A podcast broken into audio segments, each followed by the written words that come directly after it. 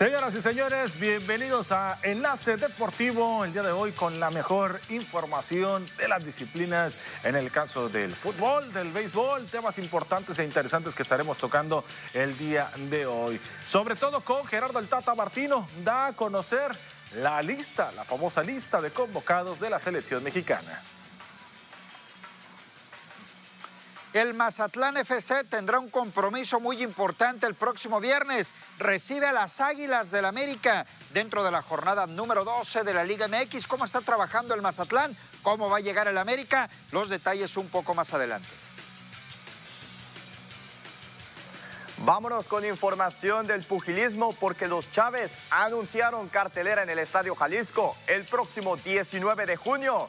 Eso estaremos comentando hoy en el programa. Con eso y más temas, arrancamos Enlace Deportivo.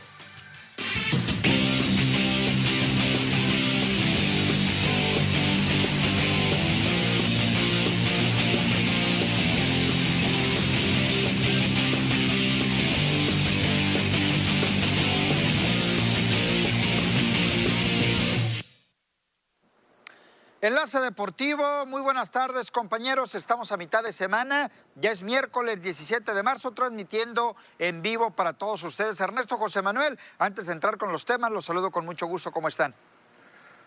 Buenos temas, Aviseid, buenas tardes. Eh, efectivamente, ¿no? los que tenemos el día de hoy. Y, sin duda alguna, la cereza del pastel con la selección mexicana y lo que se viene, ya lo adelantabas tú mismo, ¿no? Con el equipo del puerto. Acá la gente ya, ya está esperando el día viernes.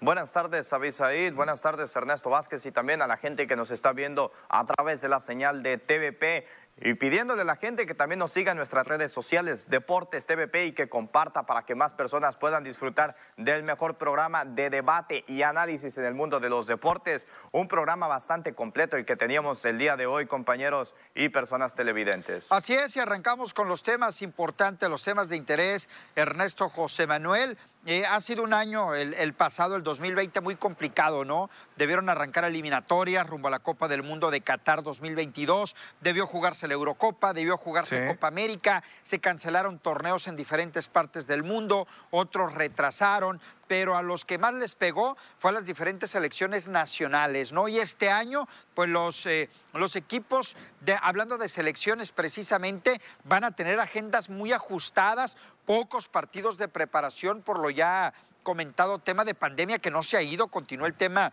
de la pandemia, pero con todo y ello, los diferentes equipos están programando eliminatorias ya, partidos de preparación, antes paradas importantes como lo son Eurocopa y Copa América, ¿no? Hablando de los, de los países más importantes en cuanto a participaciones.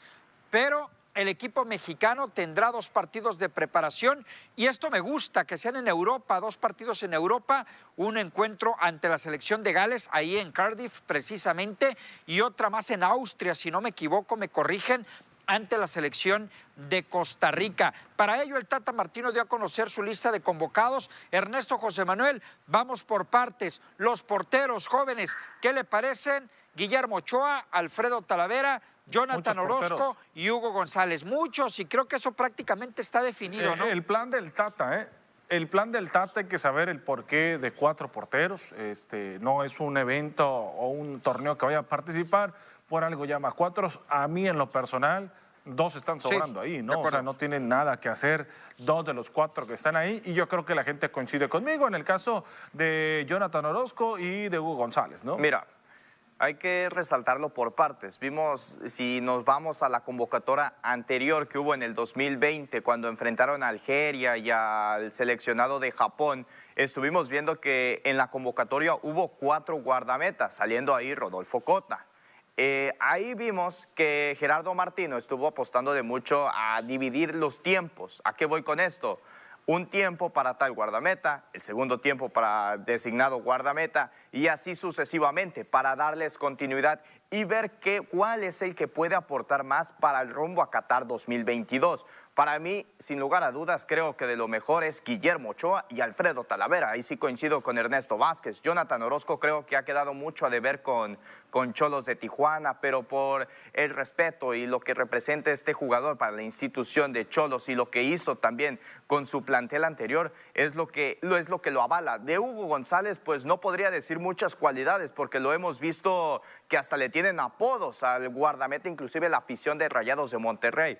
No, para no meternos en problemas, pero sí lo que representa este jugador, creo que por el tema de que es un poco más joven, el que puede darle un poco una cara distinta a la guarda, a la portería de la selección mexicana, yo creo que por eso el Tata Martino lo convoca. amigo, se me hace un portero que no terminó por madurar al 100%. Es un buen portero, no, pero, no, pero la calidad de Talavera, o sea, tener esa madurez, ¿no? A pesar de haber estado en, buenos equipos, ¿eh? muy equipos estelares de la Liga MX. Creo que México se ha distinguido por tener buenos porteros, ¿eh? por tener buenos porteros. Eh, no voy a hablar de Ochoa y de Talavera, que Talavera anda muy bien. Para mi punto de vista, Ochoa mantiene un nivel aceptable todavía para, para selección nacional. El tema de Jonathan Orozco, buen portero a secas. Me parece que es un buen portero, eh, muy regular en el fútbol mexicano, pero hasta ahí. Pero el tema de Hugo González, por algo sale de América, ¿eh? En América no pudo cuajar y, América, ¿eh? exacto, tuvo que buscarle, ¿no? Después de la salida de Ochoa estuvo este, Moisés Muñoz, estuvo Marchesín y regresa Guillermo Ochoa. No pudo establecerse como titular, lo mandaron a Necaxa y de Necaxa lo mandan a Monterrey. Recuerdan que Hugo González estuvo en la última gira a Europa que tuvo el equipo mexicano, cometió dos o tres errores muy graves eh, para, para eh, Hugo González y su selección, ¿no? Que al final no fueron fundamentales, pero para mi punto de vista sí quedó a deber bastante. ¿Quién va a ser el portero después de Talavera y Ochoa? Sería la pregunta. Creo que en este momento no es que le preocupe tanto al Tata Martino, porque cualquiera de estos dos puede ser titular en la Copa del Mundo de Qatar. Eh, ¿Quién va a venir impulsando atrás que de los ellos? Dos se lleguen a lesionar, ¿no? Ahí sí preocuparía. No, pues imagínate, ya sería algo muy grave. en el futuro inmediato, eh, eh, pues quizá no tanto, ¿no? Porque sabes que tienes a uno o al otro, ¿no? Pero sabemos de circunstancias que se lleguen a presentar que ojalá no se den, que si alguno se lesione o que a otro no pueda asistir por algunas otras circunstancias, como en alguna vez le pasó a Ochoa que no pudo participar por el tema clembuterol, ¿no? Ah, situaciones de esas, ¿no? Que, que le eviten participar. Híjole, yo creo que ahí sí la portería del equipo mexicano entraría en duda. Si hablamos de quién le va a pasar la estafeta, quién le daría la estafeta, ahí queda una gran interrogante, ¿no? Una estafeta que yo creo que se tendría que dar en dos o tres años, ¿no? No hay, no hay para mí alguien que... Hablamos de Rodolfo Cota, sin duda alguna, ¿eh? que no está convocado para esta, para esta, pero... Eh, no sé, Está Rodolfo Cota, si hablamos de dos o tres años, un Rodolfo Cota que va a tener 36, ¿no? Entonces, no es jovencito. Eh, caray, no, no, no, sé, no, no me termina por convencer cuáles eh, los futuros inmediatos de, la selección, ¿no? Hablábamos de, no sé, no, no, no encuentro ese futuro de la selección, ¿no? Buscar en la portería quién podría ser el reemplazo que pueda cubrir muchos años, eh, como lo hizo Guillermo Ochoa, como lo hizo Osvaldo Sánchez, como lo hizo eh, el Conejo Pérez, ¿no? La, selección, o Jorge Campos, la selección mexicana, ¿eh? Mira, yo me atrevería a dar dos nombres, si me lo permites, Abisaid. Creo que sería mucho apostarle. Para mí el número uno y creo que el más sonado hasta el momento es el capitán de Santos Laguna, José Carlos Acevedo. La verdad que es un guardameta de 24 años que no ha tenido muchos reflectores como tal, porque a lo mejor está, está chico, es un guardameta que todavía no tiene mucha experiencia, es su primer equipo y no lo hemos visto tal vez eh, como un guardameta en algún otro equipo más grande. Es por eso que no tiene tantos reflectores. Pero con el equipo que representa, está posicionado Santos Laguna ahorita entre los cuatro primeros lugares y lo que ha hecho la institución siendo una de las mejores defensivas hasta el momento, por no decir la mejor, pero sí ha sido de las mejores. Tenemos ahí también a otro guardameta más importante y que a lo mejor no es titular con Cruz Azul. ¿Más importante dijiste? No, pues me corrijo mi dato. Pero a lo mejor puede ser más relevante. Puede ser relevante por el nombre, por lo que pesa, por lo que demostró en Veracruz. Pero Sebastián Jurado puede ser, aunque no es titular en Cruz Azul, pero es designado como uno de las futuras promesas en pero la ya me lo, ya, ya, me lo tienen como promesa por ¿eh? tres años, ¿eh? Pero ¿quién está, en la, ¿quién está en la portería en Cruz Azul en estos momentos? Es que cuando eh, dijeran por ahí, ¿no? Eh, Si eres eh, así de bueno, puedes llegar y De quitar acuerdo. a un hombre tan polémico, ¿no? Que, eh, como lo es José de Jesús Corona. Yo creo que, insisto, Jurado sigue siendo, ya tiene rato siendo promesa, pero primero que se gane ser titular con el equipo de Cruz Azul y ya hablamos de jugar en selección. A él no, se le puede catalogar todavía, o para mi punto de vista, yo sí lo pongo a jurado, que tienen hablando de él como tres años, que gran portero, desde que estuvo en, Veracruz se comía cuatro, cinco, seis goles. Yo sé la situación que vivía Cruz Azul, que no era eh, culpa de él exactamente, ¿no? Por la situación que vivía el conjunto de Veracruz. Pero dice un punto muy importante, Ernesto. Corona fue un buen portero, campeón olímpico, pero muy polémico. Y me parece que ha sido un portero de regular a más o menos eh, eh, Corona. Y tú dices en el punto, Ernesto, para ir a la pausa, si tanto así estuviera jurado, ya le hubiera quitado la portería a José de Jesús Corona, ¿no? Ya se lo hubiera quitado y yo estoy totalmente de acuerdo contigo, Ernesto. Acevedo me parece que puede tener más oportunidad porque ya tiene más experiencia, al menos jugando en la primera división. Pero Choa y Talavera no van a tener problemas para llegar el próximo año al Mundial de Qatar. Seguimos hablando Coincido. de la selección mexicana, Ernesto José Manuel. Tenemos que ir a la pausa. Regresamos, hay que hablar de defensas, medios y delanteros.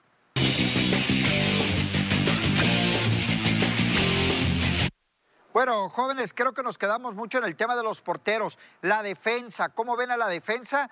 Ah, yo, tocaba el tema de, de Héctor Moreno hace un par de semanas y Héctor Moreno sigue siendo convocado a selección nacional mientras no surja un hombre con carácter como Rafa Márquez, como el mismo Moreno, en su momento como Claudio Suárez, este tipo de jugadores, pues ahí va a estar levantando la mano. El caso de Néstor Araujo, que también está en Europa, Edson Álvarez ahí sigue apareciendo montes de los jugadores que están en México, Gallardo, el Chaca Rodríguez, que bueno, yo tengo por ahí mis dudas, y destacar gente que acaba de llegar a selección como Gerardo Arteaga. ¿Cómo ven la línea defensiva del equipo mexicano? Me, me gusta, ¿no? Este, México por lo regular eh, en un tiempo se caracterizó por tener defensas europeas, no sé si lo recuerdas, pero yo creo que esta es una defensa de calidad, ¿no? Abisaid, eh, una defensa que mezcla la experiencia, aunque hablamos de un Héctor Moreno como si tuviera 37 años, ¿no? Jugador Tiene que 33 años. 32, ¿no? No está tan- no está tan sí, grande. o sea, que, que quizá pareciera, no es tan grande, pero tiene una muy larga carrera futbolística por la edad en la que el cual comenzó, ¿no? Entonces, eh, caray, me gusta, me gusta la defensa, ¿no? Fíjate. No, no, no, no veo, y, y veo futuro también en Es la lo que hay, es lo que tenemos, Mira, es lo que tenemos. Mira, yo diría, exacto, como dice Abisaid, es lo que hay. Y es lo que hay ahorita en la selección mexicana en cuestión defensiva. Porque no me vengan a decir que, por ejemplo, Hugo Ayala No. está todavía para la selección ya, mexicana, descártalo. que ya es un veterano, está borrado. Creo que sí es lo que necesita la defensa, también darle un poco de más de idea a los Frescura. jóvenes. A Gerardo Arteaga me gustó mucho esta convocatoria y es más que merecida porque el jugador ahorita mismo está haciendo las cosas bien. Allá en la Liga de Bélgica ya, ya anotó goles, ya, ya se le ha visto más actividad y era bastante cuestionado. Una de la, uno de los defensas, ¿sabes, Abisaid? Eh, que ha sido cuestionado y que no ha tenido participación y que inclusive fue ah, catalogado como que iba a ser un jugador top, un defensa top. Se trata de Eugenio Pisuto, que no ha tenido ni actividad con el Lille allá en Francia. Ese defensor que no ha sido tomado ni siquiera en cuenta y solamente va a quedar, Va a ahí, quedar ahí. en el Ni- olvido. no Pero, me acor- ¿qué tan No importante me acordaba es? de él, José Manuel, para, así para que te vayas dando una idea, no nos acordamos de él. es una realidad, ¿eh? es una realidad. Y Pero- figuró pero con las figuró selecciones- con las sele- con las selecciones inferiores. Exacto. Así es. Oigan, vamos. Pero fíjate lo importante que es tener relevancia en otras exacto. ligas y Pero ser jugar, el ¿no? cuadro Hay que jugar. Lo de Héctor Moreno, para mí, con todo respeto, yo sé que decimos que el jugador todavía tiene por aportar en el fútbol y todavía tiene carrera, pero en el fútbol que se ha desglosado y en el que ahorita se encuentra, con todo respeto, no es del Pero la nivel calidad como la tiene, la calidad. Mexicana. oye, está jugando allá está Alan Qatar. Pulido, que está jugando en la MLS y Rodolfo Pizarro. Sí, y la sí, sí, MLS, no me digas Mira, que es lo yo- mejor yo- del mundo. Mira, rápidamente, solamente comentar, ¿no? El hecho de que un futbolista vaya a una liga inferior no significa que ese futbolista va a bajar. es un futbolista top y su nivel lo puede Así conservar. Es. Medio campo, creo que no hay mucho que discutir en la, en la defensa, ¿no? Me parece que están los que tienen que aparecer. En el medio campo, jóvenes Héctor Herrera, Atlético de Madrid, sin duda alguna. Jonathan Dos Santos, aunque esté en una liga inferior como la MLS, mantiene el nivel. Diego Laines, que sigue en ascenso. Andrés Guardado y su experiencia. Orbelín Pineda, de lo mejorcito que hay en México. Rodolfo Pizarro y Eric Gutiérrez, que está en Europa también en la Liga, en la Liga de Holanda. También creo que son los que deben de estar, ¿no? En el, medio campo del equipo mexicano, o quién consideran que haga falta. Eh, eh, independientemente, ¿no? El medio campo hay que entender que se puede desglosar de diferentes formas, ¿no? Yo creo que el, que está en el centro, el HH no hay quien le gane, ¿no? Todavía, a pesar de, lo que llega a presentar por encima de Jonathan eh, Dos Santos, lejos, ¿no? Es, en la calidad que llega a presentar. Sabemos que Pizarro y ellos te pueden cargar un poquito hacia las bandas, ¿no? En el caso también de, Diego Laines, ¿no? Entonces, eh, para mí, me gusta, me gusta también el medio campo. Fíjate, es interesante ver a Héctor Herrera, creo que verlo en la selección mexicana, más que merecido su puesto, y este jugador no, no va a ser movido de ahí, ya es su puesto como tal, y también lo de Andrés Guardado, ya es como una jerarquía que hay en el medio campo, y me gusta eso, que se respete. Lo que está pensando el Tata Martino son en los juegos de preparación porque ya estamos rumbo a Qatar 2022 y es importante que le vayas dando continuidad a tus jugadores con los que ya los vas a estar teniendo contemplados para, para el Mundial. ¿Saben quién falta ahí nada más para mi punto de vista? No sé si opinan lo mismo que yo. Sebastián Córdoba, ¿no? Que Córdoba no es convocado a esta selección porque está en la selección preolímpica, pero me parece que ya tiene los tamaños para jugar en el, en el primer equipo mexicano. No sé si como titular, no sé si como titular, pero sí para tomarlo en cuenta, ¿no? De aquí al proceso a un año y medio que será la Copa del Mundo, yo creo que sí para verlo. Claro, claro. Yo creo que es material de selección, de selección mayor. el torneo anterior y este ha sido muy bueno para él. Y tendría con qué, ¿no? ¿no? sé, como dices tú, no sé si como titular, de acuerdo. pero sí para estar tomando De acuerdo, no, sé si como titular, pero sí tomarlo en cuenta. La delantera me parece que es la que genera un poquito más de, de polémica, ¿no? Ahí está Henry Martin, para mí el mejor delantero en México en este momento jugando en nuestro país. Eh, Tecatito Corona, ni hablar de los mejores en la Liga de Portugal. Efraín eh, Álvarez, este jugador de quien se ha hablado mucho, el tema de Irving el Chucky Lozano y Alan Pulido. Así de sencillo, Alan Pulido está en este equipo porque no, no, no, nomás, ay, cuidado, no, está Alan Pulido porque no aparece Raúl Jiménez, que por cierto Raúl Jiménez lo invitaron a esta concentración, va a estar con el equipo mexicano, pero obvio, él no puede jugar todavía por la lesión que tiene.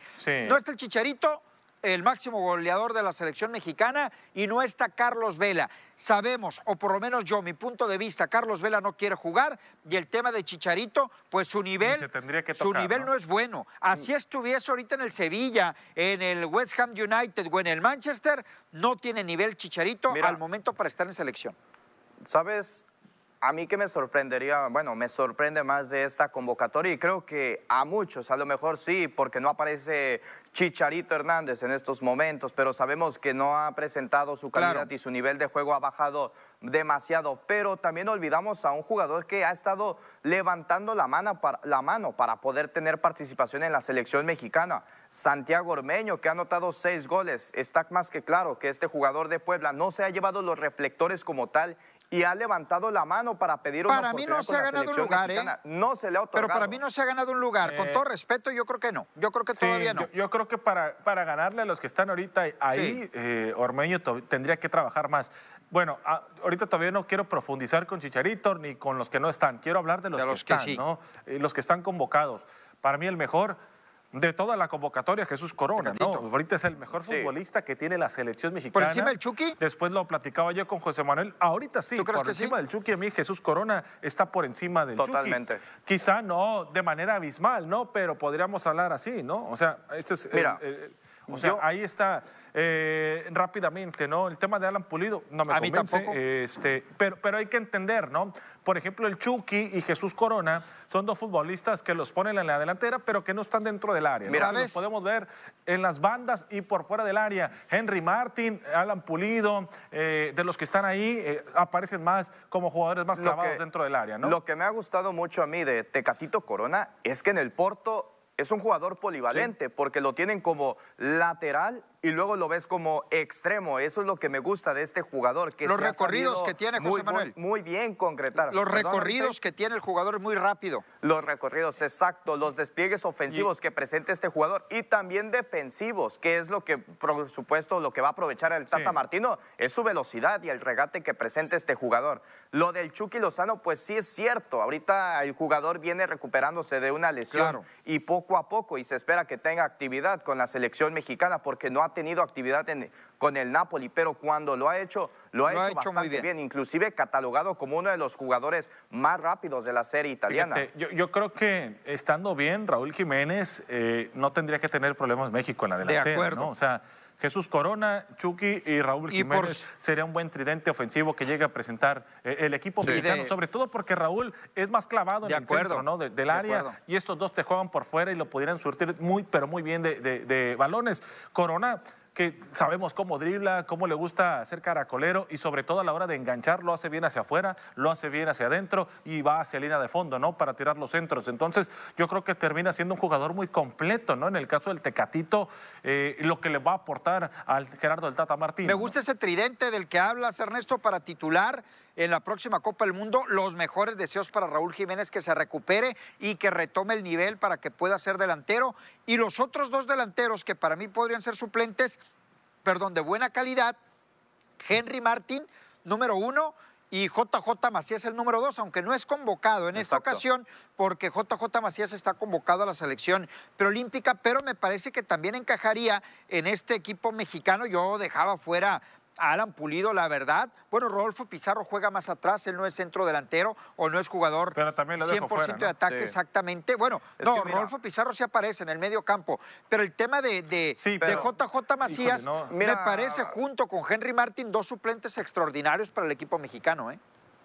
Para mí, mira, creo y coincido mucho con lo que dice Abisaid. Henry Martin te puede dar eh, como un. Puedes inclusive retrasarlo un poco más en el juego, en lo que viene a ser a la ofensiva. ¿A ¿Qué voy con esto? Lo puedes utilizar como un delantero que puede estar jalando marca y que Exacto. Te Tecatito Corona y que Irving Lozano pueden estar concretando y metiéndose el área rival y concretar los goles, que es lo importante. tienen México con el Chucky, con el Tecatito, México te dio un desdoble Exacto. Antes- tremendo, ¿no? O sea, de, de- de defensa Exacto. a la delantera rápido. Les quiero preguntar algo rapidito antes de irme a la pausa. No está convocado, yo lo sé, pero el nivel que Nada tiene, que no te el nivel que tiene Carlos Vela, ¿ustedes lo incluirían para quitar a Tecatito Guachuqui en la titularidad? A Carlos Vela. El nivel que tiene Carlos Vela, si lo quitaría. Si quitarías a Chucky o a Híjole, Tecatito no. para meter a Carlos Vela. Son, son, de, son de los. Si Carlos Vela quisiera ir, son de los dolores de cabeza que cualquier técnico le Pero gustaría ah, tener, voy ¿no? O a ser más concreto. ¿Es mejor Carlos Vela que Chucky o que Tecatito en este momento? en lo es que son, es que estás hablando de futbolistas, Yo Chucky diría no. y Tecatito totalmente distintos a lo que te puede hacer Carlos Vela. ¿no? Para mí no, eh, la verdad. El mismo, el mismo jugador lo ha dicho. La edad le ha pesado en su velocidad, pero se siente bueno. Y es muy diferente a jugar en Europa a jugar en la Pero MLS. ¿sabes qué le falta? ¿Qué le falta al Chucky y al Tecatito y que sí tiene Carlos Vela? La definición, el toque, Sí. ¿no? Entonces, Sí, es cierto. e- eso es, es punto y aparte, ¿no? Muy bien. Estos dos yo creo que les ha faltado eso, esa definición, como la que tiene Carlos Vamos a hacer una pausa, jóvenes. Regresamos para platicar de la otra selección, la preolímpica, que va a buscar el boleto rumbo a los Juegos Olímpicos de Tokio. Pausa, regresamos.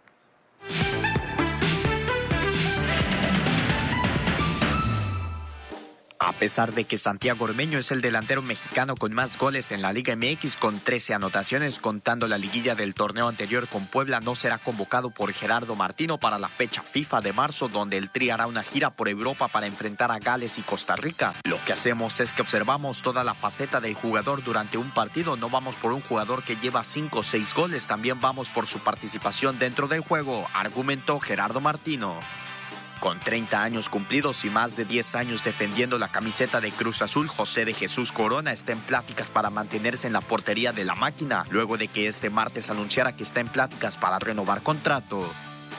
Ricardo Antonio Lavolpe recurrió a un amparo para no ser detenido ante el proceso legal que enfrenta por el delito del atentado al pudor hostigamiento sexual contra Belén, podóloga de las Chivas, un caso que ha estado activo desde 2014. Por eso, mediante sus abogados, el entrenador hizo el pago de una fianza por 17.500 pesos. Será el 8 de abril cuando se lleve a cabo una audiencia. Cabe recordar que un juez revisa el nuevo caso contra el bigotón.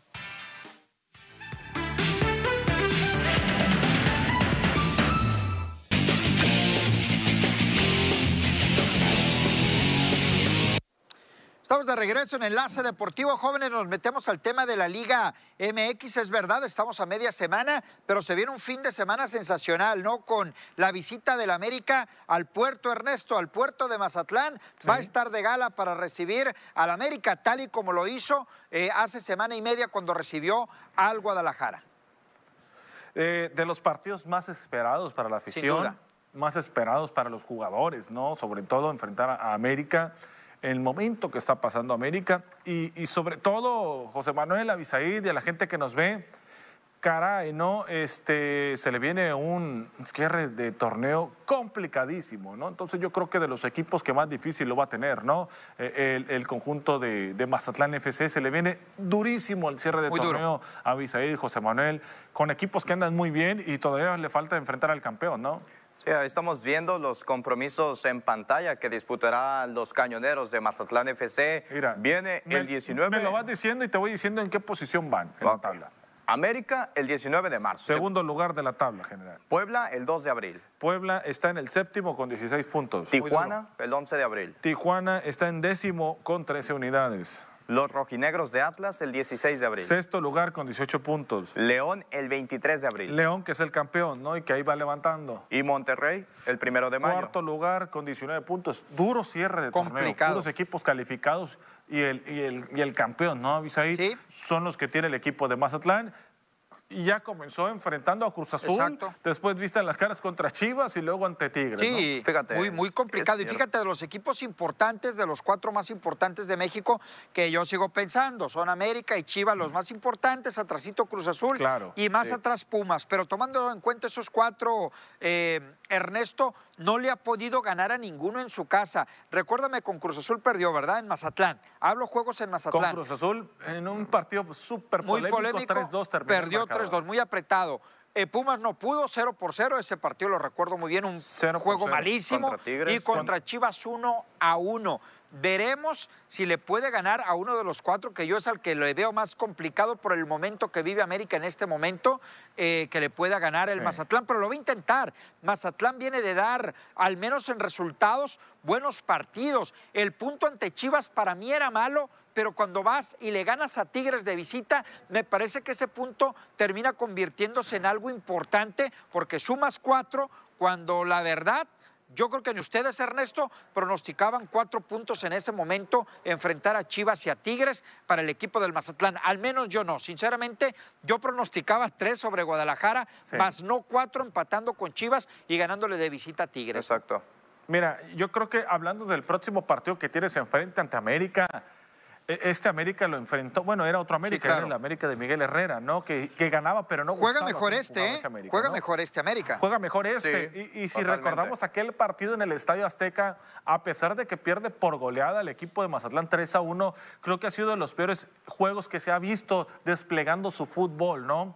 Sobre todo que fue ahí en la Ciudad de México, porque si lo recordarás, Abisaid, eh, Mazatlán tuvo, estuvo llegando, estuvo llegando, le estuvo tocando la puerta de América con tres oportunidades, las metió, ¿no? Entonces, eh, vamos a ver ahora acá en el puerto, ¿no? se ha convertido en un lugar importante para Tomás Boy y su gente para sacar puntos jugando en el Kraken. ¿eh? Mira, creo que el América llega como favorito, amplio favorito, porque las estadísticas lo avalúan totalmente. Y el fútbol también. el fútbol también, ¿eh? No me dejarás mentir, el fútbol que ha estado desplegando Mazatlán FC ha sido mucho mejor y se le ha visto jornadas atrás. Tal vez los resultados no se le han presentado como tal, pero no me van a dejar mentir que Mazatlán FC ha, mostrado mejoría en la defensiva. En la ah. defensiva, que era uno de los factores que más batallaba Tomás Boy y se le ha visto mejorar. En la cuestión delantera, creo que vimos contra Tigres que estuvieron con la mira desviadas, tenían muchos remates, tuvieron muchas oportunidades, pero no pudieron encajarla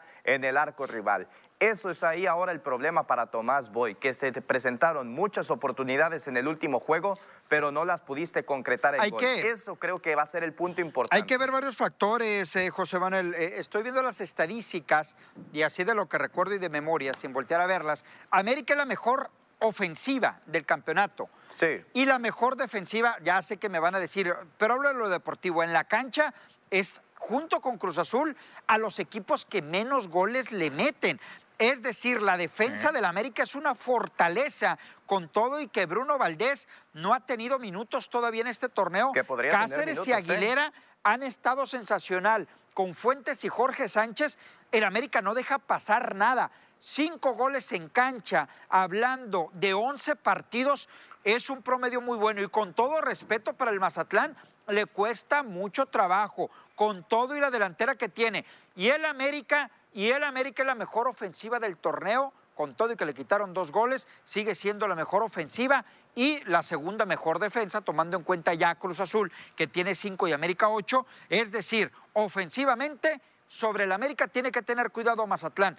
Y para atacarle, pues le va a costar mucho trabajo. Con todo respeto para Aristeguieta, con todo respeto para el colombiano, eh, se me ve el nombre del colombiano ahorita, el que acaba de llegar, y para Camilo Zambeso, va a ser muy complicado, muy complicada la defensa del América. ¿eh?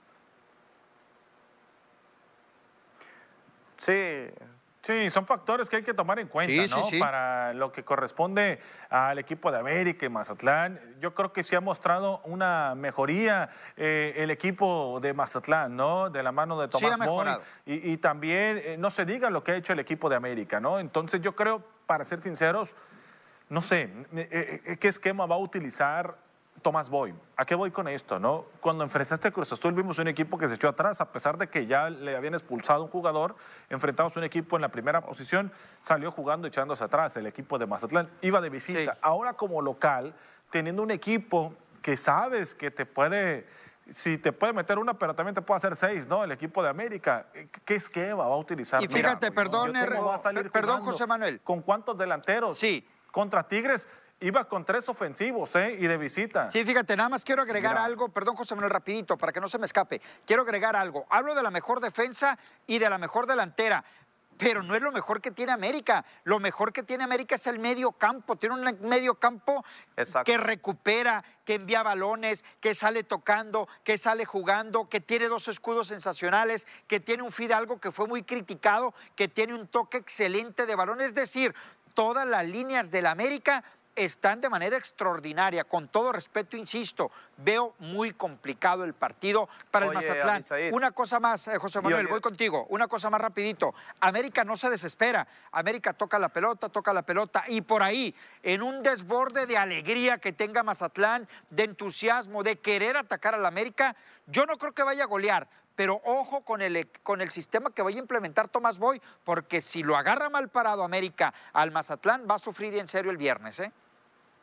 Oye, Abisaid, y olvidaste mencionar algo importante, porque detrás de ese esquema que estás mencionando a continuación, de la defensa, de la delantera, del medio campo, inclusive de la portería, hay un gran director Claro. técnico, es Santiago Solari, que es el cerebro que los ha hecho jugar bastante bien. A lo que iba mi comentario brevemente, fíjate, Sebastián Córdoba se supone que tiene que reportar con el preolímpico. No, él no- él no va a jugar, él no va a jugar ante Mazatlán. Henry Martin, Henry Martin tiene que cuidarse porque va a ser convocado para la selección mexicana. El lateral por derecha de la, del América, Sánchez, tiene que, tiene que cuidarse No también. pasa nada. Guillermo Ochoa, pues No bueno, la portería puede ser un poco tema de esperar, pero de ahí en esas podrí- posibles bajas No. que puede presentar Santiago La- la- Solari la para única- guardar a sus jugadores para la selección mexicana, podrían ser La importantes. única baja ¿eh? es Sebastián Córdoba. Él ya es un hecho que ni siquiera viaja, él está en Guadalajara, él no va a participar ante Mazatlán, es baja. Ahí habrá que ver cómo va a colocar Santiago Solari o a quién va a colocar. Las bajas del Ahí está América, Giovanni Dos Santos, ¿eh? no creo, no creo. Que no va a ir a la selección. Vamos a ver a quién utiliza por ahí. Pero los que no van a jugar, Benedetti que sigue lesionado y el caso de Córdoba que no va a hacer el viaje a, a Mazatlán. Qué pena no ver este tipo de jugadores ahí en el puerto. Jóvenes, vamos a una pausa, vamos a regresar. Todavía tenemos que platicar de boxeo, de otros deportes y más aquí en Enlace Deportivo.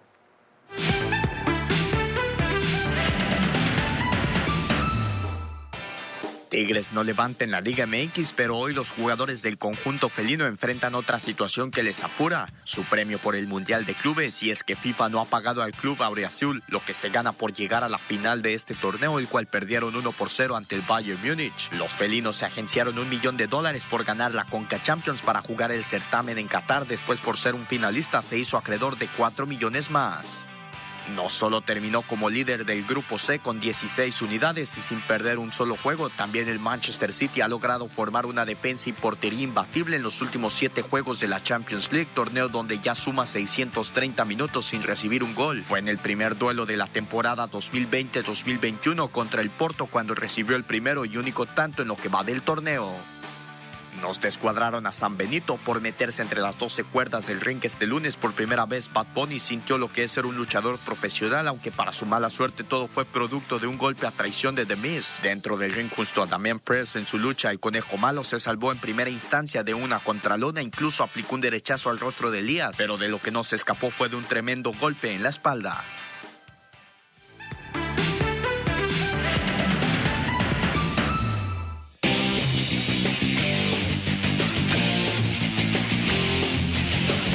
Ernesto, José Manuel, vamos a hablar un poco acerca del boxeo. Ayer se dio una conferencia de prensa allá en la Perla Tapatía, en Guadalajara, Jalisco, para anunciar una función de box, la cual van a encabezar Julio César Chávez González, Julio César Chávez Carrasco y Omar Chávez Carrasco, es decir, el ex campeón del mundo y sus dos hijos en una pelea que a lo mejor en Culiacán creo que sí hubiese sido atractiva, pero en Guadalajara Creo que incluso puede ser un éxito en el Estadio Jalisco. Esta función de box se denomina Dinastía de los Chávez a celebrarse el próximo día 19 de junio. Julio César va a enfrentar al Macho Camacho Jr., hijo de aquel legendario boxeador boricua, aquel puertorriqueño que perdió ante Julio en aquella gran pelea de 1992. ¿Cómo ven esta situación, esta pelea o esta función que va a encabezar Julio César Chávez González?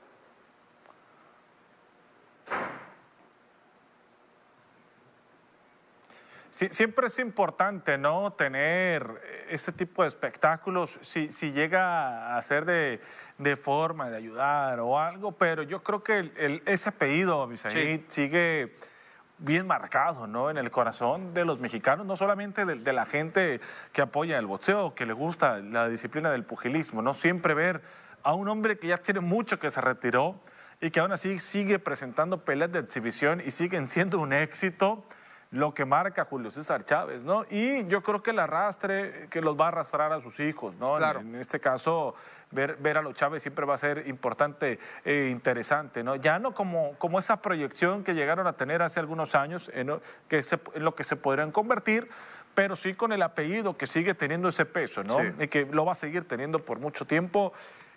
Y lo que hace Julio, ¿no? La, la verdad sigue siendo importante ante un rival que la verdad, pues vimos combate fenomenal, ¿no? Cuando lo llegaron a hacer. Mira, César Chávez, el papá, por supuesto, él dijo que era su última pelea de exhibición, lo dijo en conferencia de prensa allá en Guadalajara, Jalisco. Eh, el combate va a ser contra, curiosamente, el hijo de su amigo Macho, contra el Macho Junior, va a ser el combate, pues bueno, sabemos principalmente de la amistad, obviamente se enfrentaron, pero existe ahí una amistad y un respeto y creo que el César del boxeo dice que va a ser su último combate por respeto, por lo que va a ser la última vez que lo vamos a ver en el combate. El 19 de junio en el Estadio Jalisco va a ser esta pelea de exhibición. Y es bueno, ya lo comentábamos, ¿no? Que también este, impulses también a, tus hijos, a Julio César Chávez Jr., que sabemos que ahorita no, pues no ha, dejado más de qué hablar fuera de, fuera de los cuadriláteros que de dentro de él, ¿no? Sí, mira. Es, e, sin duda alguna, ¿no? y sobre todo el recordar esa pelea contra el macho y que ahora estará pues un miembro de su familia tratando de representar, siempre va a ser interesante ver a Julio, ¿no? O sea, lo que haga Julio sigue pesando en nuestro país. Sin duda alguna, ¿no? Y, lo que yo creo con todo respeto para Omar y para, y para Julio Junior, pues les quedó muy grande, ¿no? Les quedó muy grande el nombre de su papá, no sé si decirlo de esa manera, Pero, o les quedó grande el boxeo, no sé, no sé qué opinas, Ernesto.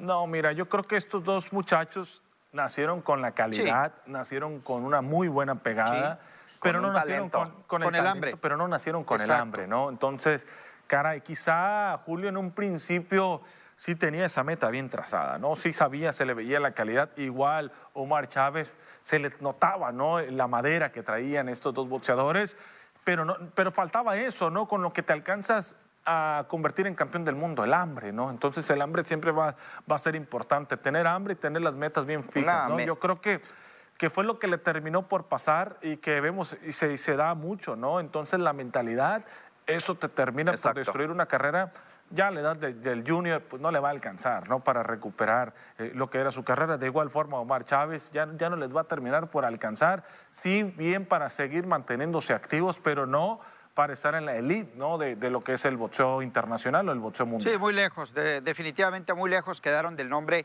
de su papá. Vamos a hacer una pausa, regresamos, hay más aquí en Enlace Deportivo, no se vaya.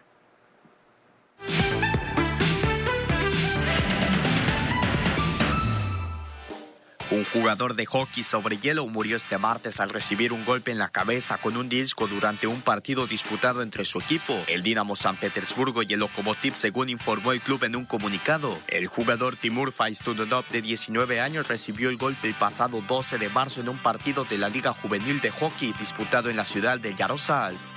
Una de las estrellas de Los Ángeles ha comprado un equipo de Boston. LeBron James se convirtió ayer, según informó el periódico Boston Globe, en propietario parcial de los Boston Red Sox de la MLB, después de aumentar su participación en el grupo Fenway Sport, que es propietario de varios negocios deportivos en todo el mundo.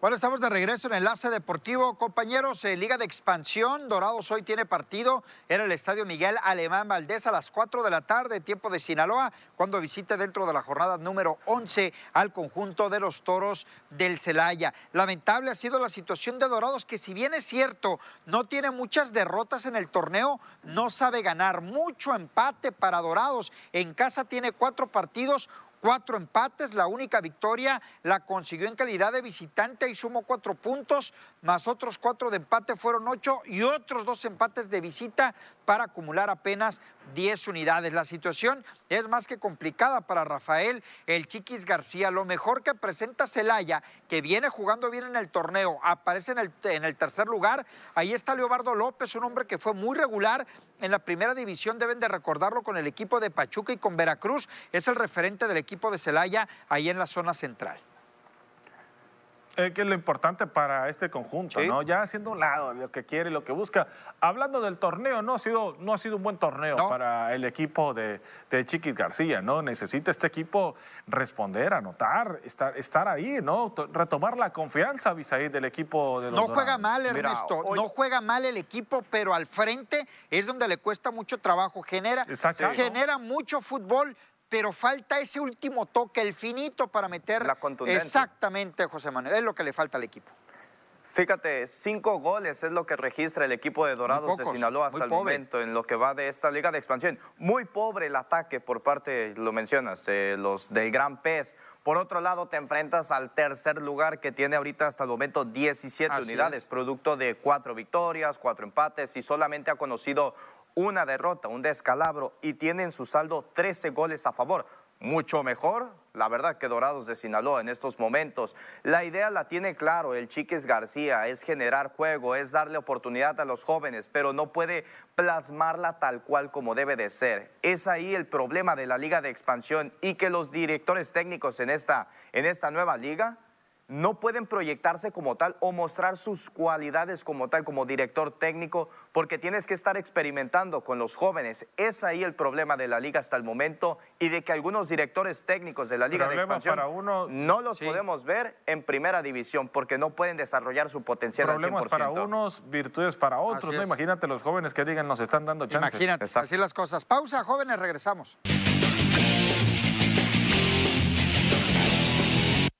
Ya nos vamos. Recordar únicamente el domingo tenemos transmisión de pre, no, no es de Premier, es de Champions League. El próximo domingo el Manchester City frente al Borussia Mönchengladbach de Alemania.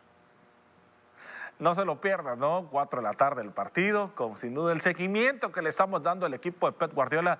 Vamos a ver si en la Champions puede coronar. Ese es mi alemán. Nos vemos. Hasta mañana. Pásenla bien.